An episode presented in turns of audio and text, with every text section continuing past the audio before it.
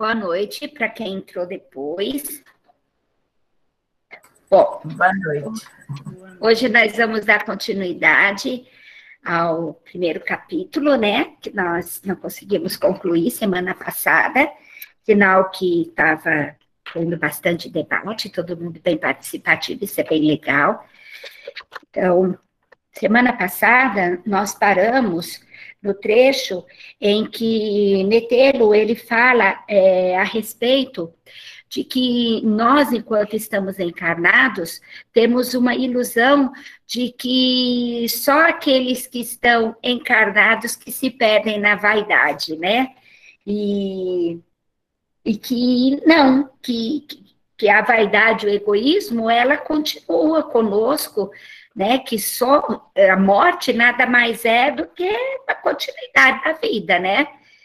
É, num, numa outra, num outro plano, mas que a gente continua com todos os sentimentos que a gente é, tinha no momento que nós desencarnamos, né, né? Continuamos do mesmo jeito. Nós não passamos a ser mais evoluídos ou menos evoluídos porque desencarnamos. Continuamos, e se temos a vaidade, se temos o orgulho ainda aflorado em nós, assim a gente continua do lado de lá. É...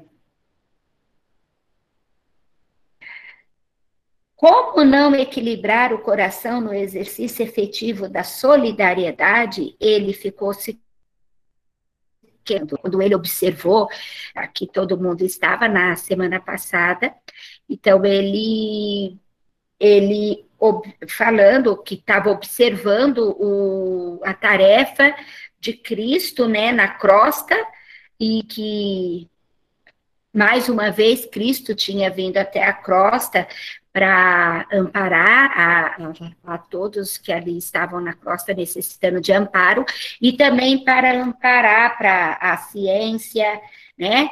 E a, é, peraí, gente, me perdi aqui. É, foi a ciência, a Rita até fez um comentário a respeito. Foi, era a ciência e algo mais agora que eu não me recordo. Enfim, e ele falando que ele ficou ali a pensar sobre tudo aquilo, que se Jesus, que era o maior exemplo dele, que era assim, é, a meta dele, né, descia até a crosta para socorrer e amparar, e sendo discípulo de Jesus, não poderia também fazer o mesmo. Vocês estão me ouvindo? É que minha internet está bem ruim. Sim. Ah, então tá bom. Perfeito. Ele ainda diz que, que não desejam que. Então ele começa, isso daria uma anotação minha, ele começa a falar para aquela plateia que ele não desejava que todos é, que estavam ali é, se mergulhassem no lodo antigo. O que, que ele quer dizer desse lodo antigo? Né? Esse lodo antigo são a, os erros que nós já cometemos no passado, né? os ambientes é, para os quais fomos naturalmente atraídos após alguns desencarnes, que todos nós já estivemos naquelas condições da subcrosta, do, da, dos vales assim de, de muito sofrimento por conta do, das atitudes que nós tomamos. Então ele diz que ele não deseja que a gente se que nós mergulhemos ou nós não que aqueles que ali estavam mergulhassem nesse lodo antigo, né?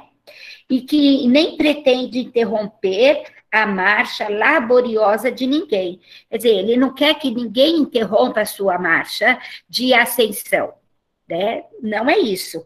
Ele só apela para cooperadores nos trabalhos de socorro às esferas escuras. Ele apela para o interesse de todos pelos que erram nos vales da sombra e da morte. Eu tenho aqui uma uma nota que eu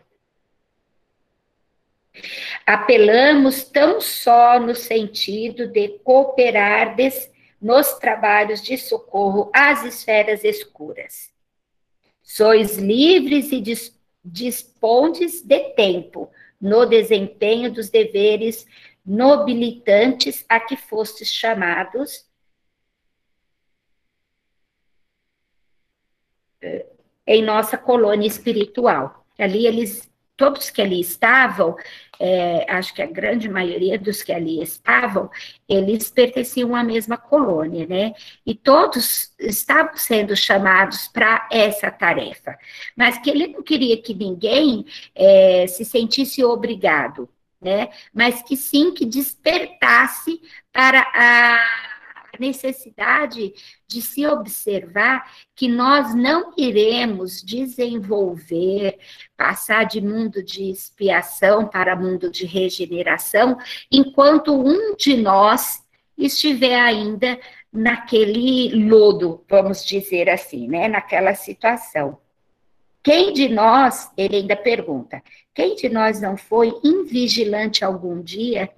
Quer dizer, aí ele já apela mesmo para o nosso senso, né, de, de justiça, no sentido de que, se nós já fomos, né, invigilantes, por que não termos olhos de compaixão, né, para com aqueles que ainda estão, né, invigilantes? Na realidade, quantas e quantas vezes a gente é invigilante ainda, né? Nós estamos começando a despertar um pouquinho para a necessidade de nos observar, né? De observar os nossos comportamentos, os nossos sentimentos e buscar ali uma transformação. Ele ainda diz: de nossos amigos encarnados, não podemos esperar, por enquanto, concurso maior e mais eficiente nesse sentido. Presos nas grades sensoriais progridem lentamente na aprendizagem das leis que regem a matéria e a energia. Veja só, é, eles não podem esperar muito de nós. E ele cita ainda alguns exemplos que antes de, de da gente conversar a respeito dos encarnados, vou ler aqui. Alguns grandes, alguns quando são convidados a visitar esses círculos, ficam assombrados pelas visões rápidas que foi possível arquivar. Passam para os outros não como a pura verdade, mas com seus pontos de vista. E ele narra ainda sobre alguns, como o escritor francês do século XVIII, é, Bernardin de Saint-Pierre, é, e mais outro aqui, é, que eu não sei esse nome, gente, Hughes, sei lá, não sei esse nome. Se alguém souber, pode abrir o microfone e falar, tá? Wiggins. Como? Wiggins. Wiggins. Wiggins, olha aí. Obrigada, Douglas. Astrônomo que por volta que é, é um astrônomo, né? Que quando ele volta dessas viagens, ele volta com a teoria de que de vida em outros mundos. E Teresa de Ávila, né? A nossa Teresa de Ávila, tão bem conhecida do nosso meio, é, quando volta descreve o inferno. Então, assim, ela acha que ela viu o inferno, né? E Wendelborg, do é, sueco, que era médio no século XVIII também, gênio em sua época, dominou todas as ciências que até aos 56 anos, relata que foi de, de, é, designado pelo Senhor. Aí ele volta, né, na, na, de uma dessas viagens e diz que ele foi designado por Deus para a missão de porta-voz da revelação do sentido interno da Bíblia. Isso depois faz duvidarem de sua sanidade. Quer dizer, ele era um gênio na época, porém, isso que ele, né, depois de uma dessas visitas a, essas, a esses ambientes, ele volta dizendo que tinha sido né, designado por Deus como porta-voz, é, o povo começa a duvidar da sanidade mental dele.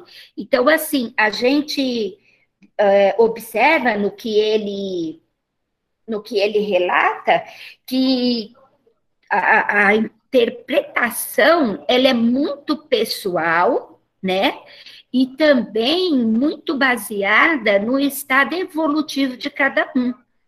Ele, ele conta aqui de pessoas que foram ícones nas suas épocas, né? E que tiveram destaque muito grande por inteligência, por abnegação, porém não deixavam de ter suas fraquezas e as suas interpretações pessoais. Por isso que muitas vezes, quando nós em quem levantou a mão? Continua, Cássia, depois eu falo. Pode terminar. Ah, por isso que muitas vezes, quando nós, durante o sono, temos algumas experiências, a gente volta, né? E às vezes tem dificuldade de, de se lembrar de tudo, e tem dificuldade de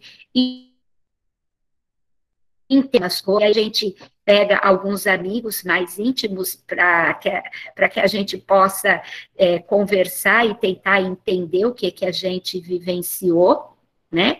E por isso também, em muitos trabalhos mediúnicos, é, quando os médios, quando a corrente penetra em um caso,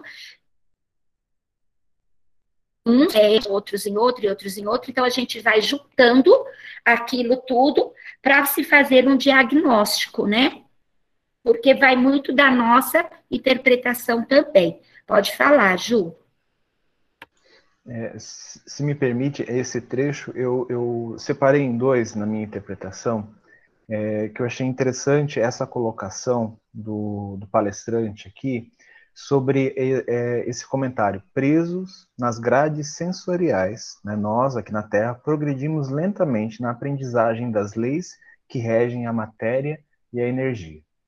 É, assim, nas câmaras de tratamento de auxílio espiritual, a gente observa muito isso aqui. Assim, é, é quase todo caso que vem está associado, ligado de alguma forma a isso que ele está falando aqui.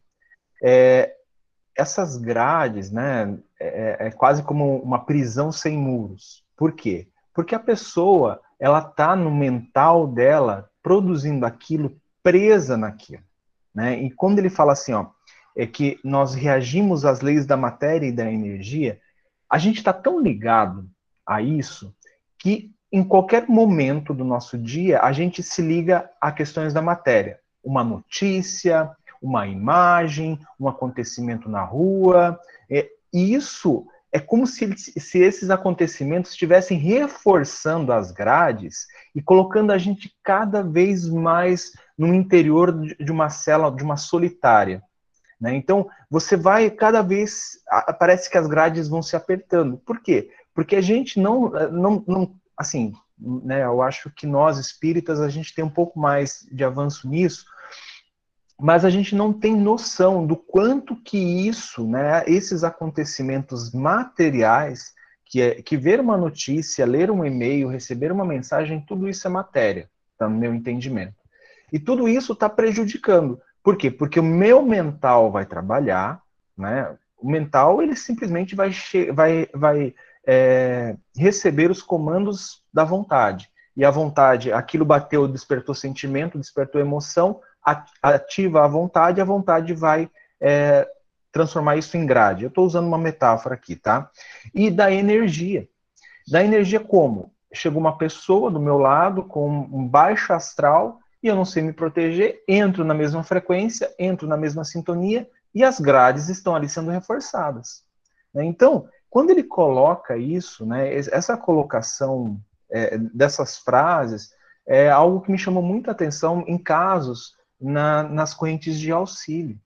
Né? E, e, eu acho, como médium, né, participante das correntes, eu acho que esses casos são os mais difíceis da gente tratar. Né? Quando, quando é um obsessor, a gente vai, conversa com o amiguinho, fala, irmão, meu Deus, vamos lá, vamos tentar. Eu acho que é mais tranquilo. Agora, quando é essa, essa produção de energia, de é, é, é, é uma vontade é, corrompida por um mental corrompido que tem N motivos, né, origens, isso é muito complicado né, de, de, de uma corrente mediúnica, tem que associar com atendimento fraterno, tem que associar com terapia, tem que associar com é, profissionais de saúde, tanto psicólogos, quanto psiquiatras, quanto medicação. Então, assim, a, a minha interpretação, isso que ele está falando aqui é uma coisa muito séria. É uma coisa que a gente precisa refletir bastante, principalmente né, nós como casa espírita. Todos nós aqui somos voluntários em uma casa espírita. Né? Então, quando a gente entrar numa câmara, for auxiliar ou no atendimento fraterno, a gente precisa entender a magnitude de certos acontecimentos, de certos casos, né, de certas, é, certos relatos dos assistidos. E o segundo ponto, quando ele fala sobre essas observações, né, que aqui ele estava falando do que a gente está mergulhado, matéria e a energia aqui. E essas observações, quando nós desdobramos, né, quando a gente deixa um pouco a matéria mais densa, né, mas a gente ainda vai estar desdobrado ainda a matéria, mas começa a contemplar o, o plano invisível, né, o plano invisível para os olhos da matéria. Esses relatos que ele coloca aqui são muito legais. Né? Então, é, o próprio uh, Swedenborg, quando ele veio na revista Espírita dar a, a mensagem dele, né, é, é um relato in, incrível daquilo que ele observava no plano espiritual. E mesmo quando ele escreveu os livros, né, porque ele é um sueco e já falava sobre essas questões que ele via no plano espiritual, né? A, a clarividência dele era muito boa. É exatamente o que o, o, o locutor, né, o, o, palestrante aqui colocou, né? Que todos os que, vi, é, que vieram momentaneamente ao nosso campo de trabalho, lá na, na, na, na esfera invisível, voltam ao esforço humano exibindo uma, a experiência de que foram objeto, pincelando-a com a tinta de suas inclinações e estados psíquicos. Então, ela não vem sem mácula, né? Sempre vem com aquelas impressões, como você disse muito bem, do médium. Né? Então, assim, é, eu, eu, eu, vou fazer uma comparação. Uma pessoa que é, tem bastante leitura, conhece bastante, é uma pessoa que é, gosta de arte, gosta de observar quadros, enfim, uma pessoa que, vamos dizer assim, que tem bastante informação é, visual, é, ou informação é, lúdica, né, é, é, relatos, é mais fácil para você explicar para a pessoa montar uma cena na sua imaginação do que aquela pessoa que simplesmente assiste. Bom, eu só estou usando aqui um exemplo. Assiste só a novela. Né? A única. A vida dela é fechada é assistir novela. Então, ela vai pegar os elementos da novela e ela vai utilizar isso como a sua expressão. Vai estar tá errado? Não pode ser que ela esteja mais limitada, né? Porque a espiritualidade ela precisa buscar alguns elementos dentro de nós. Então, por isso que ele fala que a gente vai pincelando, né? Que é aquilo que a gente chama na, nas correntes de auxílio das suas impressões, o que você sentiu, o que você viu. Muitas vezes é, vê-se a mesma coisa, só que interpreta-se de formas diferentes, dois médiums, né? Então, isso eu acho bem bacana, essas informações que ele trouxe aqui. Obrigada, Ju. Você tem toda a razão. No livro, é, na, lá fala que o corpo físico, enquanto estamos encarnados, ele funciona como uma prisão e nos limita. Inclusive, diz que se torna, assim, um sofrimento para o espírito, né? É, o fato de estar encarnado, que só as vicissitudes que, que a matéria é sujeita já torna ali um sofrimento. Porque encarnado, nós temos, assim, podada muitas percepções em nós, né? Que desencarnado, num plano, de, né, não digo evoluído, mas em um plano é, um pouquinho melhor do que não a subcrosta, a nossa percepção ela é muito maior.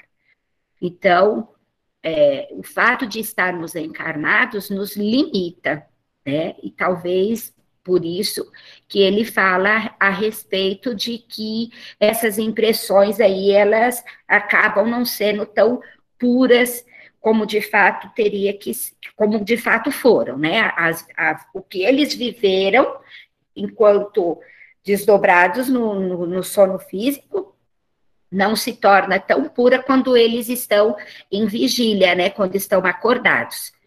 É... A Terra é também, ele continua, é, sim, é, ele ainda fala aqui sobre os Endeborg, né? Quase todos os que vêm voltam exibindo sua experiência pincelada com suas inclina inclinações e estados psíquicos. Acreditam existir outros mundos. A Terra é também nossa grande mãe e nos oferta campos de aprimoramento e redenção. A maioria de nós demoramos nas estações expiatórias, fazem da morte uma deusa sinistra. Transformamos a separação provisória em terrível noite de amargura, amarguroso a Deus. Nos tornamos presos do inferno, presas do inferno de horror que criamos nos desvairamentos passionais. Como esperar colaboração precisa se mergulham diariamente em rios de trevas? Ele ainda diz o seguinte: recordemos o Divino Mestre e não desdenhemos a hora de servir, não de acordo com os nossos caprichos pessoais, porém de conformidade com os seus desígnios e suas leis. Muito bem, vou dar uma paradinha aqui. É, eu dei uma risadinha aqui quando falou sobre a morte como uma deusa sinistra. Eu conheci o meu esposo com 12 anos. E nós começamos a namorar para nos casarmos, eu tinha 14. E a minha sogra, ela era muito, é, assim, tiradora de sarro né? E ela percebeu que eu tinha, assim, uma sensibilidade, que eu tinha pavor de ver os espíritos, porque eu os via e tinha muito medo. E aí ela dizia assim, né? A morte é uma velhinha com uma foice na mão, cuidado para ela não vir de noite te buscar. Gente do céu, eu lembro que eu passei uma noite inteira sem, sem conseguir dormir, apavorada porque eu escutava os espíritos dentro de casa. Minha mãe é médium, minha avó é, era médium. Minha no hospital e muitas vezes trazia os pacientes que desencarnavam lá e eles vinham, aceitavam na minha cama para falar comigo. Eu tinha um pavor, eu, nossa, era um sofrimento para mim. E, e eu tinha um pavor daquela velhinha com foice na mão. Depois a minha avó querida me ajudou a tirar essa ideia da minha mente, porque nós somos sugestionáveis, né? É o que o Ju estava falando antes. Né? A, a, nossa mente, ela se fixa muito fácil em coisas tolas, e isso causa para nós, assim, entraves, né? Entraves nas nossas percepções reais, entraves no nosso crescimento espiritual e emocional também. E aí ele, quando ele pergunta, né, como esperar colaboração precisa se mergulhamos diariamente nos rios de trevas? Foi o que o Ju falou, né? E eu lembro que já fiz até uma palestra sobre isso, do quanto somos sugestionáveis, do quanto a nossa mente fica presa em uma imagem, em uma frase, em, um, em uma cena, então, é necessário para nós, que somos médios, trabalhadores de casa espírita, que nos vigiemos sim quanto a essas coisas, porque somos falíveis e nos impregnamos diariamente daquilo com o qual a gente está convivendo, daquilo com o qual a gente está compartilhando no nosso dia a dia. Aí ele ainda diz: recordemos o Divino Mestre e não. Ah, sim, isso aqui eu já li. Para nós não desdenharmos das oportunidades que a vida nos dá. Porque às vezes nós até temos uma boa vontade de servir, mas essa boa vontade é limitada ao a forma como nós idealizamos servir. Bom, eu não posso é, assumir nada agora, porque eu ainda estou, né, com filhos pequenos, ou porque eu ainda é, estou fazendo determinada coisa, ou porque eu não consigo um tempo no meu dia para me dedicar a isso. Então, assim, a gente, nós costumamos colocar algumas imposições para que a gente sirva. Né? E sendo que na, no nosso dia a dia nós temos N oportunidades de servir. E se nós nos tornarmos um pouquinho disciplinados, nós vamos conseguir, de fato, servir nessas oportunidades que a vida vai trazendo para nós no nosso cotidiano. E às vezes a pessoa acha que para ela servir a Cristo, ela tem que estar é, dentro de um templo religioso, fazendo determinada tarefa, de preferência dentro da Câmara de Desobsessão. Vamos falar a língua aqui que nós entendemos. Então, assim, eu vou estar trabalhando satisfeita da minha vida se eu tiver como médio dentro da Câmara de Desobsessão, porque outra tarefa para mim não serve. Não serve para mim ficar enchendo copinho de água fluidificada, nem ficar dando passe de limpeza, nem recepcionando o pessoal que chega na casa. Eu tenho que estar dentro da câmara de desobsessão. Então, se eu não estou, então eu não vou servir. Eu vou, eu vou ter, de fato, N desculpas para não servir, né? Isso é só um dos exemplos, gente, mas no nosso dia a dia a gente a gente tem aí várias oportunidades de servir. É cuidando dos nossos bichos com carinho e com amor, é cuidando das pessoas que estão sob a nossa responsabilidade, com respeito, com carinho, né?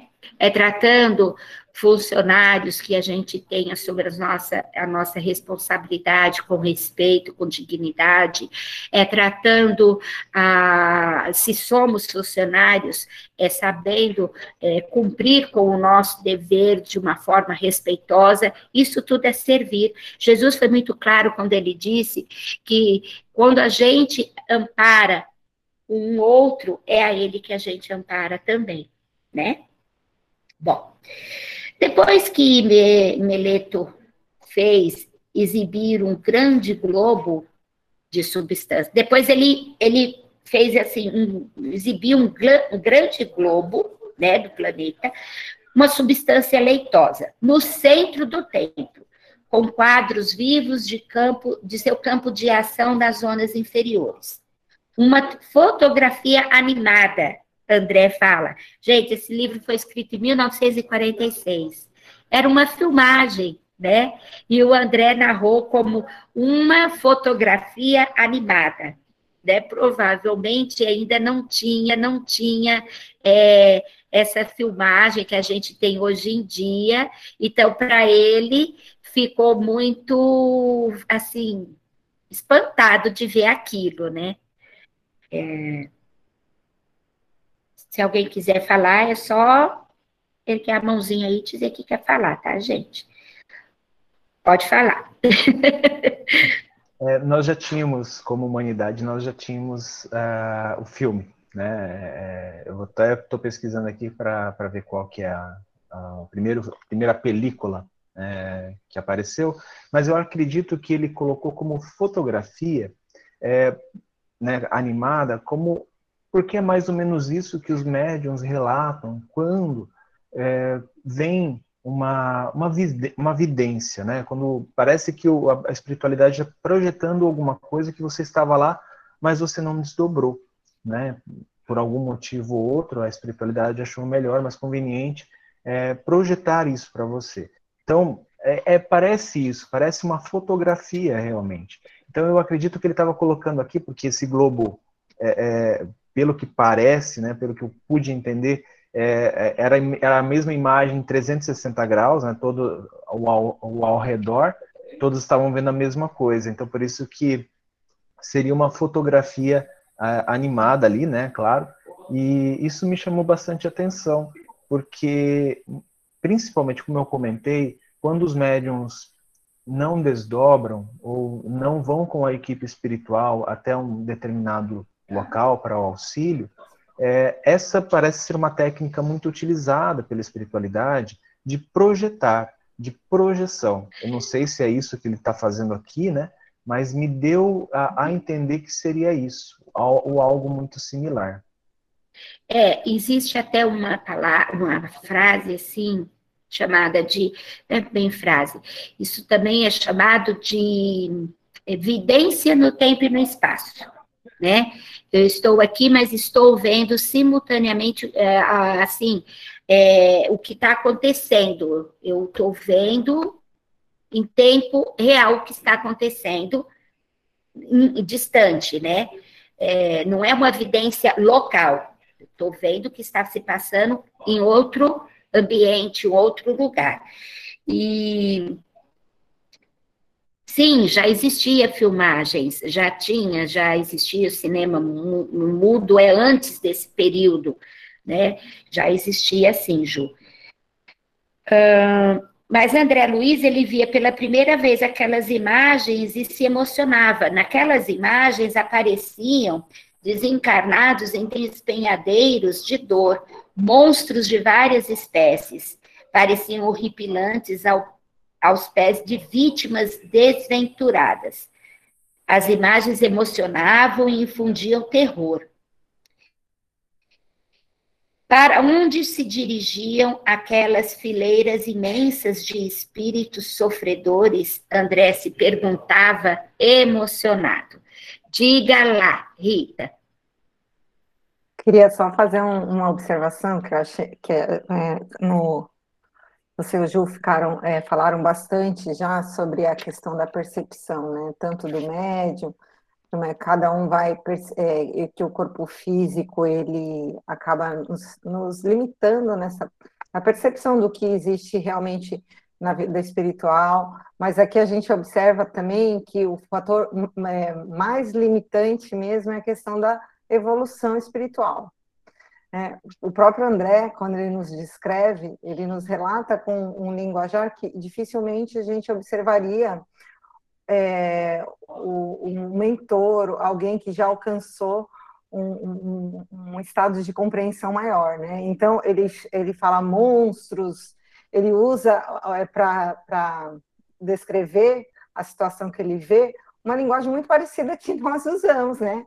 Nós utilizamos aqui, ah, é, aparece monstro, parece aquilo. E, e, a gente não vê nenhum mentor chamar irmão sofredor de monstro. De, de, então, é, isso é, eu achei interessante, porque o que a gente observa é que a, o, o fator limitante mesmo das percepções, que mesmo lá no plano espiritual, a sua condição evolutiva eh, contribui para as suas percepções. Então, André, ele percebia o mundo espiritual, as zonas umbralinas, enfim, a Terra de uma forma, nós observamos, é, percebemos de uma outra forma, e esses, esse palestrante, que eu nunca me lembro o nome, ele observava já de uma outra forma e o Cristo a gente não consegue nem imaginar, né, o que ele a capacidade que ele tem de ver, né, o que que ele sente, o que que ele percebe. Então a gente é, é igual eu fico imaginando que seja assim, conforme a gente vai adquirindo um pouco mais de experiência, de sabedoria mesmo, é, a gente vai relendo os mesmos livros e vai captando é, mais lições do que quando a gente iniciou né? A gente não tinha tanta capacidade de compreensão, de entendimento, e aí isso a gente vai adquirindo com a prática, com a vida, com o estudo. Então, se a gente relê os livros que nós lemos o ano passado, ou alguns anos atrás, ou até meses atrás, a gente tem uma outra capacidade de compreensão. Então, é só uma observaçãozinha. Mas é isso mesmo. Quanto mais a gente vai adquirindo conhecimento, é, a gente vai desenvolvendo em nós a capacidade de percepção, né? A gente vai penetrando em campos que a gente não tinha ainda se, se percebido ainda, não tinha sido, né, nessa atenção. E, e aí, André fica emocionado e fica se questionando, né, para onde está indo aquelas fileiras, né, imensas de espíritos sofredores. E Metelo é o nome do palestrante ri. É, ele ainda diz que tem naqueles centros seus pais, que os pais deles estão ali naquele, naquela região, mas que não tinha propósito egoístico, porque tem aprendido que o Senhor, com o Senhor, que nossa família está em toda parte. Isso despertou em André a curiosidade. Imagina que não, né? O André não é nada curioso, né? E já ficou, é, despertou nele a curiosidade pelo drama particular do orientador. Porém, o olhar que Jerônimo lhe endereçou anulou todas todos os impulsos curiosos de André. Eu, eu imaginei assim, sabe? Tipo, hum, o que será que está acontecendo? E aí o outro, André, fique quieto no seu lugar e preste atenção. Meio assim, né? Que chama a atenção de uma criança. Diga lá, Ju. É, eu acho bem importante também, marquei essa observação. É, Para quem já leu o livro sabe disso, né? Este, é, é, este ato vai acontecer mais vezes durante o transcorrer da obra, tá? É, o, o, mentor vai, né? O, o, vai estar tá, vai tá chamando a atenção do André Luiz em muitos momentos porque não sei se vocês já perceberam, a gente vai estar tá falando aqui nesse, nesse livro, é o auxílio naquelas regiões é, mais sofredoras, né? principalmente as, as regiões ligadas aos recém-desencarnados. Né? Então, é, isso aqui é uma coisa importante que nós temos que ver como algo engraçado, né? Ah, o André levou toco. É, legal. Mas a gente também tem que prestar atenção que isso acontece nas nossas câmaras, né, no, como médiums, e às vezes a gente fica, eu já levei vários tocos, né, do, do, do, meu mentor, da equipe espiritual, tipo assim, se você tá, não tá ali para, não tá aqui para ajudar, então fica em oração, faz oração aí e não atrapalha a equipe aqui, né, com, a, com pensamentos, com é, às vezes a gente estava ali na tarefa, né, na, na câmara de auxílio e estava pensando numa coisa totalmente externa. Né? Que tipo de energia você está produzindo? O que, que você está fazendo ali na corrente? Se tornando, muitas vezes, um elo fraco. A gente está trabalhando, mexendo né, com espíritos que precisam, né, é, é, estão muitas vezes ligados a diversos outros espíritos e eles precisam de uma brecha só para conseguir, é, muitas vezes, atrapalhar toda uma tarefa, todo um trabalho. Então, esse, esse toco que o André Luiz toma aqui, a gente, eu acho legal, né, quem não comete erro, quem às vezes não fica meio avoadinho numa câmara de, de auxílio, mas é muito bom a gente perceba isso também. Né? A nossa curiosidade ela é boa, ela vai nos, nos ajudar, mas existem momentos para isso. Né? Então, existem momentos em que você precisa realmente estar ali para fraternidade, para auxiliar, para aquele, aqueles 30 minutos para atender o caso daquele assistido. Doe isso do seu tempo para esse assistido. Depois você pensa nas outras coisas ali, ou tenta, nossa, aconteceu isso, dirigente, vamos, vamos saber o que, que é e tal, mas esse não era o momento, né? não, nem para o André, e muitas vezes é, a gente é chamado a atenção que não é o momento para determinados pensamentos ou atitudes, né? É, também a gente tem que lembrar que existe o espírito investigativo de André, né? Ele gostava, não era por algo, é, por é, maledicência, sabe? Não era por nada disso. Mas ele se interessava em saber o drama das pessoas, como aprendizado, e também para trazer isso, né?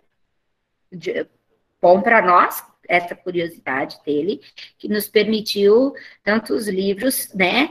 Que, que ele escreveu através da mediunidade do Chico. E acabando a palestra, é, ele teve aquela impressão de que todos os grupos que estavam ali eram grupos que trabalhavam nesse ajuda ao próximo, né? E alguns grupos que é, estavam ali amparavam criminosos desencarnados, outros ao socorro de mães aflitas, colhidas inesperadamente pela morte, outros pelos ateus, pelos enfermos da carne, pelos agonizantes na crosta, por todos os grupos de sofredores e necessitados, existe grupo de auxílio. Né? No livro que nós acabamos de estudar, né, o Missionários, é, fala bastante a respeito disso. Lá tem alguns, é narrado, é, alguns grupos que estão ali fazendo socorro, com os quais André teve contato. Então, nesse também vai ser narrado, né, alguns que nessa jornada deles aí, desses 30, 30 dias, né, Ju? Né, Ri? 30 dias, que eles vão ter aí para amparar esses cinco irmãos que são ligados à colônia, né, que eles pertencem, esses irmãos estão para desencarnar e eles tiveram essa incumbência de estar ali amparando esses cinco irmãos desse período, desses 30 dias. Bom, uh, o orientador tratava a todos com admiração. O, esses grupos, eles, quando acabou a palestra, eles foram procurar o metê-lo para cumprimentá-lo, para conversar um pouquinho, sabe, aquilo que a gente costuma fazer quando vem um dirigente, um expositor, assim, né, mais, com mais experiência, com mais bagagem, a gente sempre busca ali um, uma palavrinha, né, para ver se a gente detém alguma coisa em nós do conhecimento daquele palestrante, daquele expositor. E a mesma coisa do lado de lá, né? Aquilo que ele falou, a gente continua sendo como a gente é. Então, a gente vai em busca mesmo de, de ver se consegue absorver algum, algum pouco do conhecimento que aquele pode trazer para nós. E ele trata todo mundo com muito respeito. E aí chega a vez deles e Jerônimo os apresenta, né? Ele os abraça com simplicidade e perguntou se partiam com obrigação especializada. E aí o Jerônimo conta, né, desses 30 dias que eles iriam estar tá passando com esses cinco é, amigos da colônia lá que estavam prestes a desencarnar e as autoridades encarregaram eles de atender esses casos. A todos, êxito, né, na, na empreitada, eu, palavra minha, nessa tarefa, né, junto a esses irmãos, e cumprimenta cada um individualmente e ainda diz que o mestre os ilumine e conduza.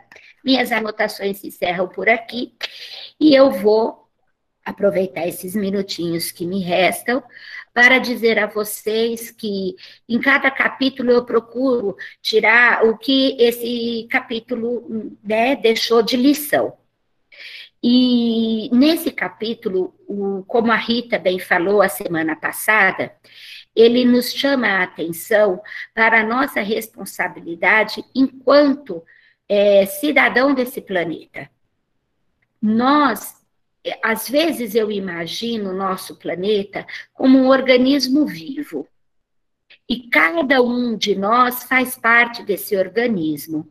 Se algum pedacinho desse organismo está doente, compromete de forma direta ou indireta todos os outros, né? Todos os outros pedacinhos desse organismo. Para o bom funcionamento dele, é necessário que todos estejam bem. Lembro-me muito bem que uma vez o Douglas comentou em uma tarefa, eu não sei se ele teve uma inspiração ou se foi uma palavra do plano espiritual, mas que nós somos corresponsáveis por toda a dor que existe no planeta, por cada irmão que sofre, por cada mal que ainda insiste em existir no planeta. Nós somos corresponsáveis. Não foi isso, Douglas? É, isso tem uma conotação universal, né? Porque, na é. verdade, toda a dinâmica evolutiva do planeta Terra é, envolve espíritos que, de uma certa forma, num dia ou no outro, nós já estivemos em contato e participamos, produzimos contribuímos, às vezes complicamos mais, né? enfim, nós somos responsáveis. não há nada que esteja acontecendo no planeta que nós não tenhamos, pelo menos, é, digamos assim, ainda que seja por alinhamento, né? Por, por nos é, aliarmos ao que está acontecendo, somos responsáveis por, por causa desse alinhamento. Então, aquilo que podíamos ter feito e não fizemos compromete o resultado e o, e o clima vibratório em que o planeta vive. Essa, essa foi uma inspiração que eu tive realmente, porque eu nunca tinha refletido sobre isso. Mas é, é por aí mesmo. Isso é fato, né? Isso é fato. Enquanto houver uma dor, um sofrimento, nós estaremos ligados aqui. Porque aqueles que ainda persistem e se comprazem com o mal, mesmo aqueles que estão sendo retirados do planeta por insistir nisso, a casa deles é essa, um dia eles retornarão, né?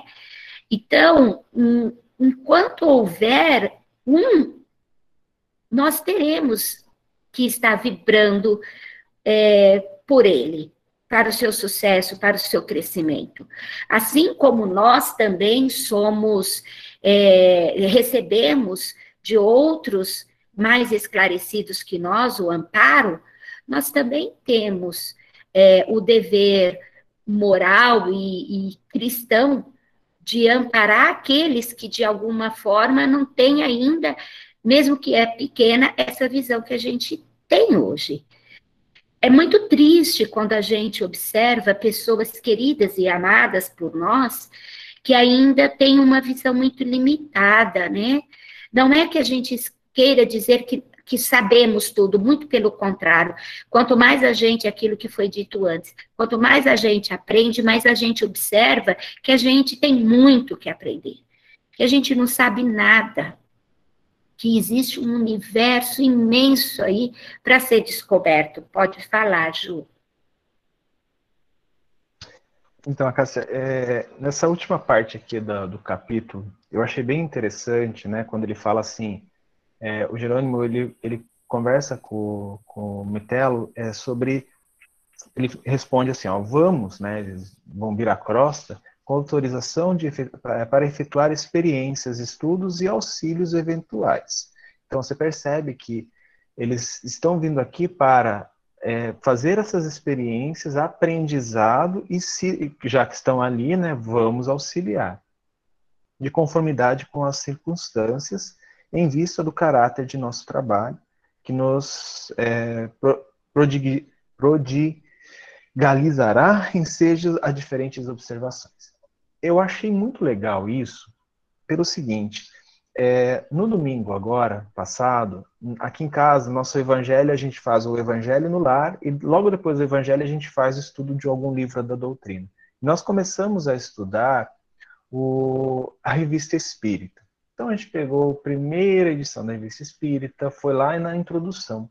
E eu achei muito interessante que Kardec lá, ele fala para que é, as pessoas, né, que, que na casa a, a Revista Espírita era um periódico da época, que tivessem essas experiências nas casas espíritas ou, ou nas suas casas, esses contatos com além, que eles mandassem, que eles documentassem, que eles registrassem e analisassem é, esses acontecimentos.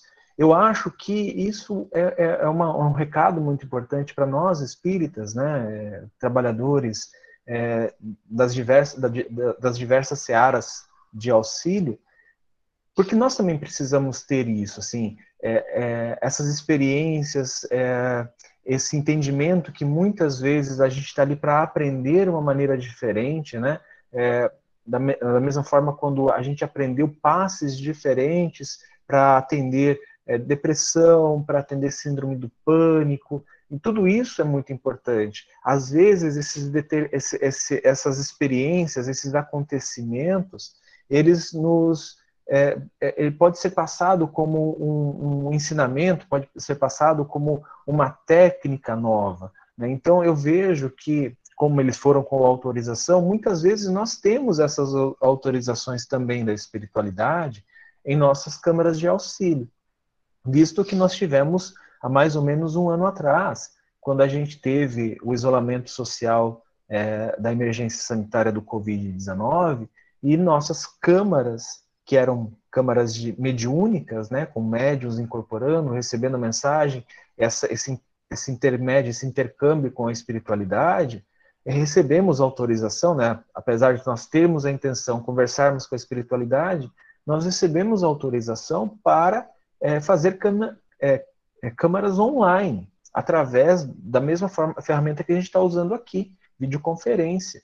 Né? Isso é uma coisa que era inusitado, né? e muitas vezes até alguns espíritos, né, ontem à noite manifestou o mentor, falou que a gente era, ele não usou para frentex, tá? O para frentex é meu, mas é, é, é, ele falou, ele, claro, no espírito, né, um pouco mais acima aqui, ele não vai usar o para frente, né? Então assim, nós somos muito para frente, nós realmente fomos audaciosos, né? Porém, a gente teve colheu bons frutos. Então eu vejo aqui né, que o Jerônimo está falando isso de uma forma positiva, né, que eles vão para acolher, porque você imagina que eles têm todas as informações, né, eles, assim, eu não vejo, né, depois de um pouco de entendimento, a gente não tem muita diferença é, de nós para eles lá no, no quesito de, de ter que buscar, ter que compreender, né, ter que aprender, né, porque da mesma forma que nós estamos evoluindo aqui na matéria, o plano invisível também está evoluindo.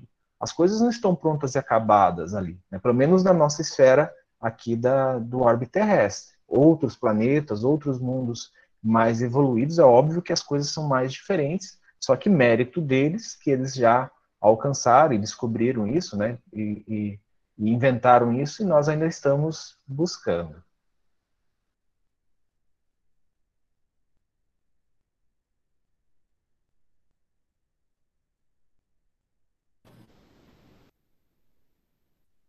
Ju, você ainda quer falar?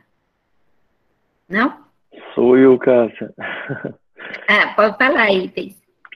É uma analogia que o André Luiz fez, que é, eu lembrei que agora com uma, o que você disse, o que o Douglas disse, que é bem interessante, ele comparando o nosso corpo físico com o nosso planeta, que é como se nós aqui no planeta fôssemos células que fazem parte do corpo do planeta, como se fosse um ser vivo.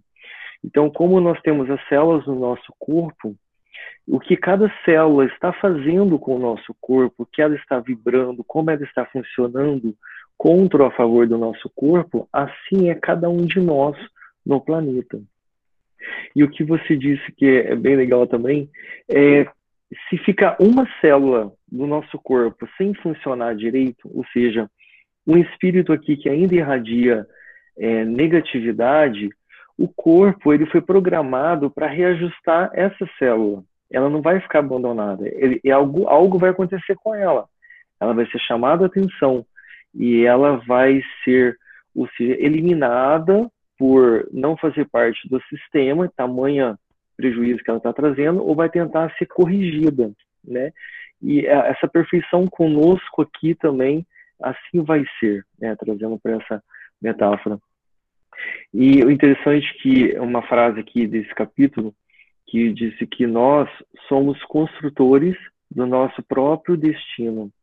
Assim foi delegado por Deus, assim foi delegado pela divindade, assim é. Né? Então, na forma como a gente interpreta as coisas que a gente vive, que a gente visualiza, a gente está construindo o nosso destino. Quando alguém chega para nós numa conversa e conta um caso sobre uma outra pessoa, um terceiro, como a gente vai ver esse caso? É uma forma de nós aprendermos para a vida, uma forma da gente ficar mais experiente e sábio, ou é simplesmente uma curiosidade ou uma fofoca? Ou uma coisa que vai nos despertar para que a gente faça algo que mude a situação? Né? Nós estaríamos sendo uma uma célula saudável tentando ajustar a outra célula que não está saudável, né, como funcionamento do corpo, como funcionamento do planeta. E uma coisa, por exemplo, que eu lembrei também, quando as pessoas viajam, por exemplo, vai para Foz do Iguaçu, as cataratas lá do Iguaçu, que são as cataratas lindíssimas, se eu vou lá às 10 horas da manhã, vejo aquela cena, a forma que eu vou sentir aquela experiência é uma questão muito íntima minha. Eu posso gostar, achar lindíssimo, é, ver Deus ali, como a natureza é perfeita e bela, e aquilo me fazer um bem, me inspirar uma coisa muito boa. Chega ali no mesmo lugar que eu, cinco minutos depois, pega a mesma cena, as mesmas pessoas ao redor, pode ver aquilo como algo amedrontador, perigoso, dá um medo enorme, e aquilo vira um pesadelo na mesma cena, né? Assim a gente vê também, é, pode acontecer com os médios que desdobram. Por isso a necessidade do equilíbrio do médio que vai desdobrar. Ele vai para lugares que ele vai ter a interpretação própria dele, é natural. E ele vai trazer uma narrativa quando ele voltar para a câmera, o que ele sentiu, o que ele viu. Será que é exatamente o que estava lá ou é a experiência dele? Por isso que às vezes três desdobram para o mesmo lugar. Cada um traz uma narrativa. E aqui a gente ainda tem uma situação mais complicada do desdobramento, que aquilo ainda é passado para o corpo físico, para o cérebro verbalizado, tem esse filtro ainda para ser é, superado. E esse filtro é onde traz aquela é, esquecimento ou uma alteração maior ainda do que foi visto, né? assim como o sonho.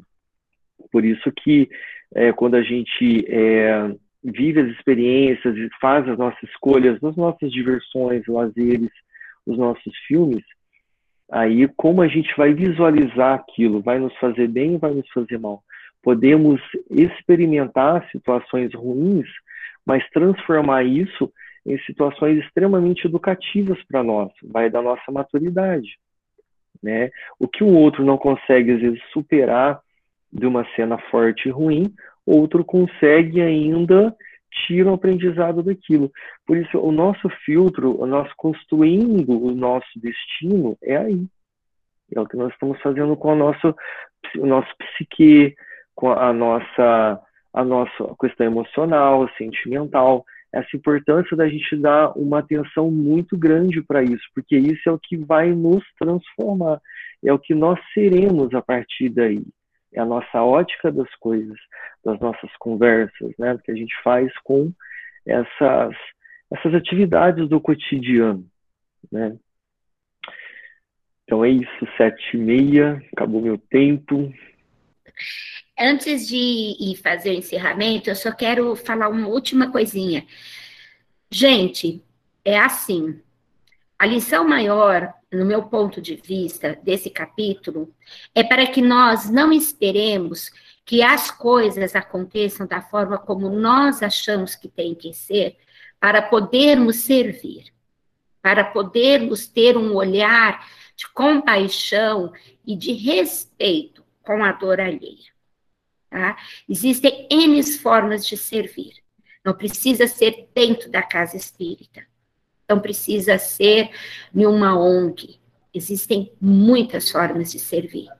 Então, que a gente busque aceitar a forma como Deus traz para a nossa vida e espera que a gente sirva. Tá bom? Obrigada.